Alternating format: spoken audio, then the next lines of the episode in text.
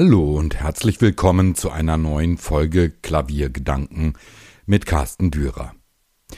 Heute will ich mich einmal einem etwas abseitigen, von der Klaviermusik abseitigen Thema, einem sehr allgemeinen Thema widmen. Ich will über den Tellerrand schauen und die Gedanken, die ich mit meinem erst kürzlich im Alter von 90 Jahren verstorbenen Freund Hatto Bayerle einem der Gründungsmitglieder des Alban Bergs Quartetts, immer wieder diskutierte. Er hatte sich diese Fragen in seinen letzten Jahren intensiv gestellt, war hier und da zu Antworten gekommen, die aber immer wieder neue Fragen aufwarfen. Meist ging es darum zu ergründen, was Musik eigentlich ist und zudem, wo Musik eigentlich herkommt. Diese Gedanken aus den Gesprächen mit Hatto will ich hier skizzieren und hoffe, dass Sie das Nachdenken über Musik noch einmal anders anregen können. Letztendlich bleiben natürlich viele Fragestellungen offen, aber sie regen an, über Musik als etwas nachzudenken, wie dies in den Köpfen der Menschen bislang noch nicht so oft geschehen ist.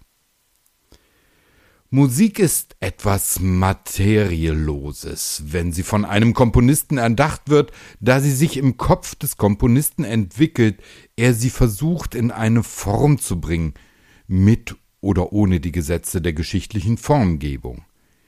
Dieses materiellose Gedankengebilde versucht er über die Notenschrift für die Nachwelt zu fixieren und wickelt auf diese Weise aus dem Materiellosen etwas Materielles, was von Musikern gespielt werden kann.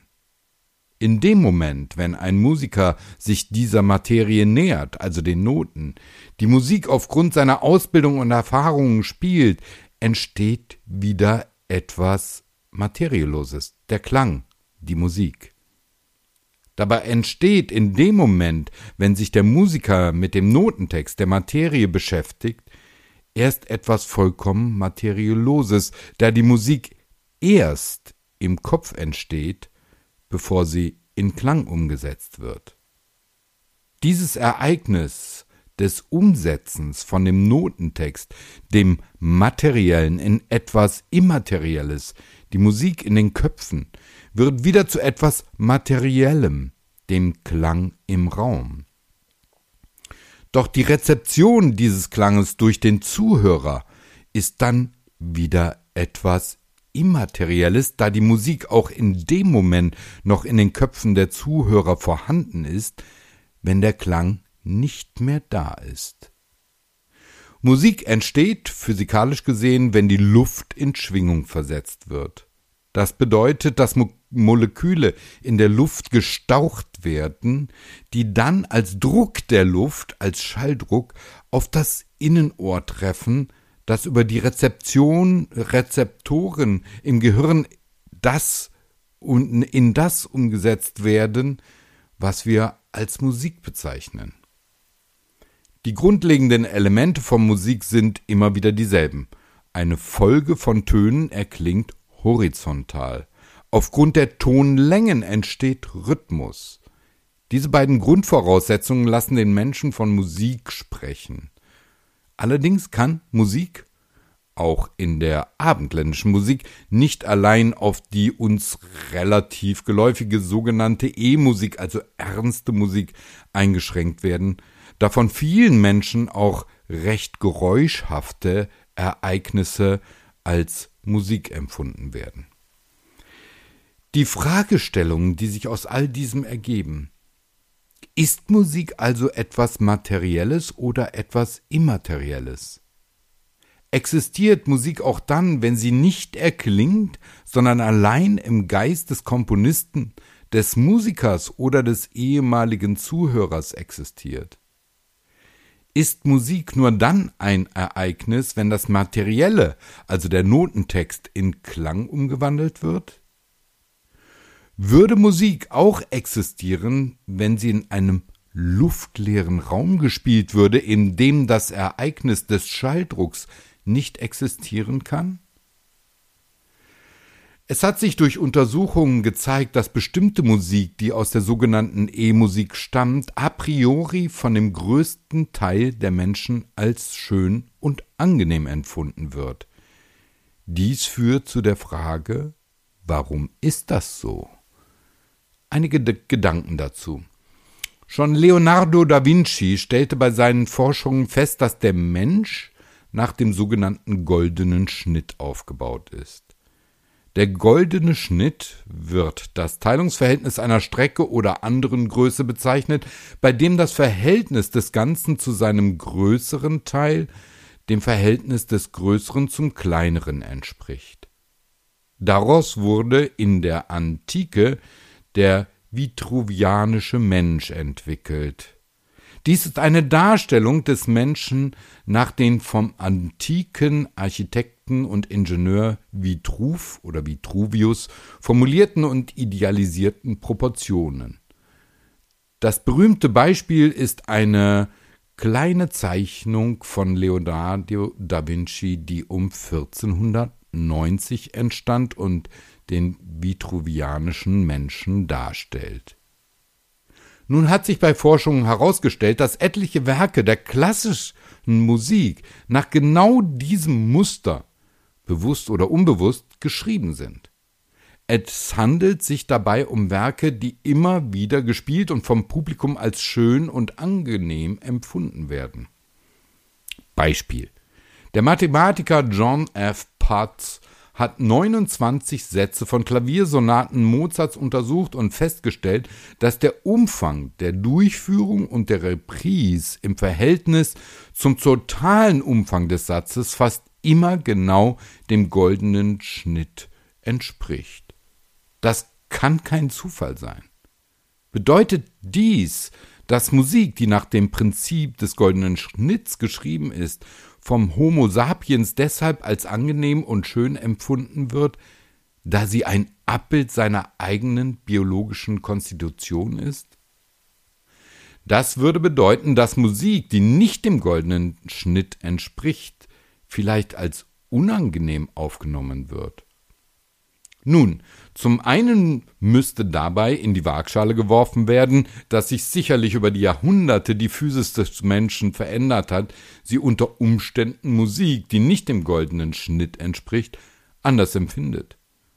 Zum anderen wird eine lange Hörerfahrung die Rezipienten beeinflussen, dass sie Musik, die nach anderen Mustern geschrieben ist, ebenso als schön empfinden. Dennoch ist es eine Tatsache, dass aus anderen Bereichen der Kunst immer noch die gegenständlichen Dinge wie Gebäude in der Architektur oder darstellende Kunstgegenstände, also Gemälde oder Plastiken, die nach dem goldenen Schnitt gestaltet sind, als schön empfunden werden. Eine weitere Fragestellung ist das transzendentale Momentum der Musik. Immer wieder berichten Musiker davon, dass sie Momente des vollkommenen Eintauchens in die Musik erleben, bei dem sie losgelöst von Zeit und Raum ein Momentum erleben, das nicht beschreibbar ist und die Musik, Musik selbst wird. Die Menschen werden Musik. Diese transzendentale Ebene überträgt sich in diesem Moment auch auf die Zuhörer. Wie ist dieses Phänomen zu erklären? Sicherlich nicht allein mit guter Vorbereitung und technischem Können der Musiker. Vielleicht ist es sicherlich die Transferierung des niedergeschriebenen Notentextes in etwas, das in den Musikern erklingt, ohne dass sie spielen müssen. In dem Moment, wo sie dann diese Musik in Klang umsetzen, erreichen sie eine andere Bewusstseinsebene. Die Musiker werden selbst Musik. Die empfindet das Publikum ebenso und es wird ein Moment der größtmöglichen Vereinnahmung von Musik auf den menschlichen Geist. Und genau in diesem Moment kommt ein weiterer Aspekt ins Spiel. Die Zeit. Dazu gleich. Ein weiterer wichtiger und interessanter Aspekt ist die heilende und positive Wirkung von Musik auf biologisch lebende Materie, also Pflanzen, Tiere und natürlich Menschen. Forschungen haben ergeben, dass Musik bestimmter Art nicht nur eine angenehme, sondern auch eine heilende Wirkung auf Lebewesen jeglicher Art haben kann. Das wurde nicht nur in Studien therapeutischer Versuche mit Musik bei Patienten ermittelt, sondern auch bei solchen, die die Wirkung von Musik auf Tiere und Pflanzen ermittelte. Die Frage, ist die Musik vielleicht etwas immer schon Vorhandenes, was die Lebewesen als heilend empfinden? Kommen wir nochmal auf die Zeit. Dass Musik erklingt und verklingt, ist eine physikalische Tatsache. Doch wie sieht es wirklich mit der zeitlichen Ebene aus? Ist sie messbar oder gehört sie in den transzendentalen Bereich? Hierbei soll nicht etwa die zeitliche Ebene von Musik angesprochen, die aufgrund des materiellen, also des Notentextes versucht, die Musiker anzuleiten, in bestimmten Tempi oder in einer Ordnung zu spielen. Es geht um das emotionale Moment, wie die Zeit empfunden wird. Ein Beispiel. Ein Streichquartett versucht den ersten Akkord eines Werks gemeinsam zu spielen. Alle schauen einander an und versuchen zum gleichen Zeitpunkt diesen ersten Akkord zu spielen. Oftmals misslingt dies. Aber es gibt eine emotionale Ebene, nach der dies gelingen kann. Wenn die Musiker das Moment empfinden, wann die Musik erklingen muss, werden sie den Akkord perfekt gemeinsam spielen. Dieses Zeitempfinden ist nicht subjektiv, sondern ein unerklärliches Erfühlen des Moments, wann die Musik erklingen muss. Ist es ein Moment, der bereits in der Musik vorgegeben ist, der von den Menschen als natürlich empfunden werden kann, wenn er sich darauf einlässt?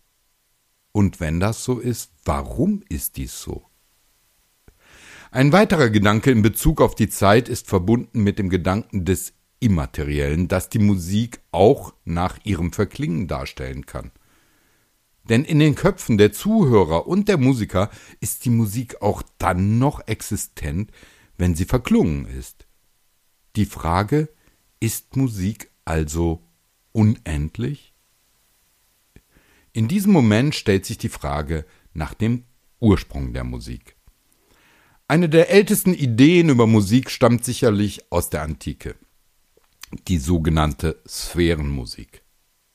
Als Sphärenharmonie oder Sphärenmusik bezeichnet man die aus, dem Grieche, aus der griechischen Antike stammende Vorstellung, dass bei den Bewegungen der Himmelskörper und der sie tragenden durchsichtigen Kugeln, auch Sphären genannt, Töne entstehen, deren Tonhöhe von ihren Abständen und Geschwindigkeit abhängt.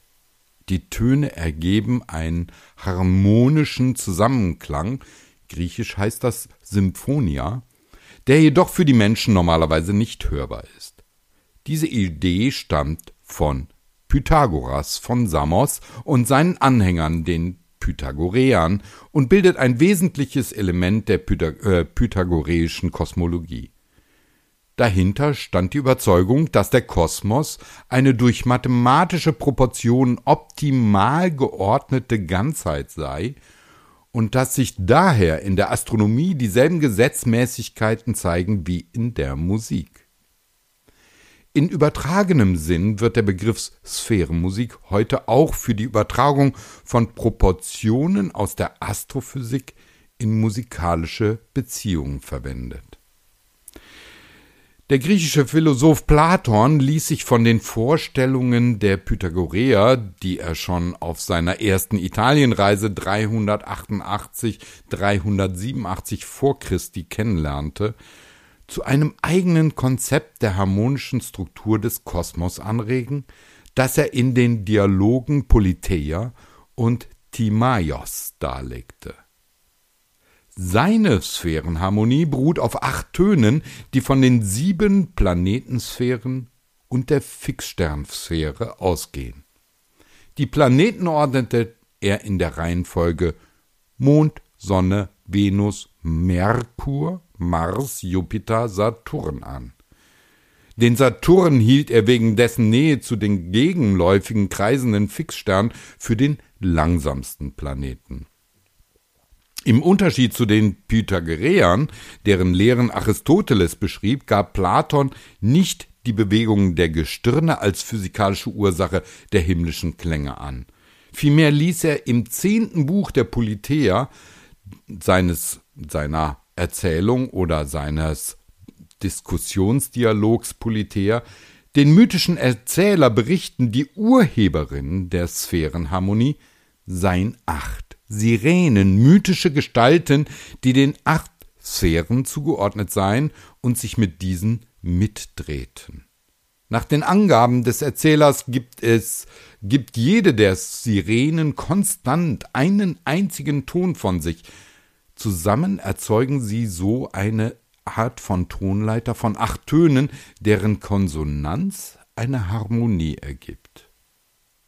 Von Komponisten wurde immer wieder versucht, diese Sphärenmusik mittels Klangwelten des Menschen in orchestrale Musik umzusetzen, was eigentlich nicht gelingen kann. Das Interessante an dieser Idee ist allerdings, dass Musik bereits nach dem Urknall vorhanden war, da nach diesem die Planeten ihre Laufbahnen erhielten und damit Klänge erzeugen konnten. Damit wäre Musik bereits immer vorhanden, zumindest nach dem Urknall. Es gibt aber auch noch andere Gedanken zu dem sogenannten Wort Musik und wann es überhaupt entstanden ist. Aufgrund von historischen Funden kann man davon ausgehen, dass Musik bereits mehr als 40.000 Jahre alt ist, da die ältesten Instrumente, Flöten aus Knochen, aus dieser Zeit stammen. Doch was bewegte die Menschen dazu, Musik zu machen? Sicher ist, dass Musik etwas ist, das sich erst nach der Entwicklung des Homo sapiens entwickelt haben kann, wenn wir Musik als menschengemacht verstehen. Denn der dem Homo sapiens nächste Verwandte, der Menschenaffe, ist aufgrund der Entwicklung seiner Stimmbänder nicht in der Lage, Melodien von sich zu geben. Das bedeutet, dass sicherlich die Entwicklung des menschlichen Stimmorgans den Ursprung der Musik, die vom Menschen produziert werden kann, bedeutete. Wie gesagt, wir gehen jetzt weg von der Idee der Sphärenmusik und dass Musik immer schon vorhanden war. Wir kommen auf den Homo sapiens und seiner Idee von Musik. Gesang oder eine Art von Melodie war sicherlich erstmal die Grundlage von der sogenannten Musik des Homo sapiens. Doch warum wollte man Musik machen? Unterschiedliche wissenschaftliche Betrachtungen meinen, dass Musik als erstes vom Mann gemacht wurde, um die Frau anzuziehen, was einem Balzverhalten bei den Tieren gleichzusetzen wäre. Andere Wissenschaftler meinen, dass die Frau die Musikmelodie nutzte, um das Kleinkind zu beruhigen. Aufgrund dieser Betrachtung wäre die Frage, sind Tiere in der Lage, Musik zu machen? Der Gesang der Vögel allgemein als musikalisch äh, betrachtet wird, ist äh, unbenommen. Nachweislich nutzen Vögel ihren Gesang nicht nur zur Kommunikation, sondern auch zum Balzverhalten. Doch wären Vögel oder waren Vögel bereits in der Lage, diesen Gesang anzustimmen, als der Mensch bereits Musik erdachte? Es bleiben viele Fragen offen, aber eines ist sicher nach all diesen Überlegungen. Musik ist etwas Universales, etwas im Universum Vorhandenes. Sie ist gut für Menschen und Umwelt. Und welches bessere Ergebnis könnte man nach all diesen vielleicht ein wenig abwegigen oder schrägen Gedanken erhalten.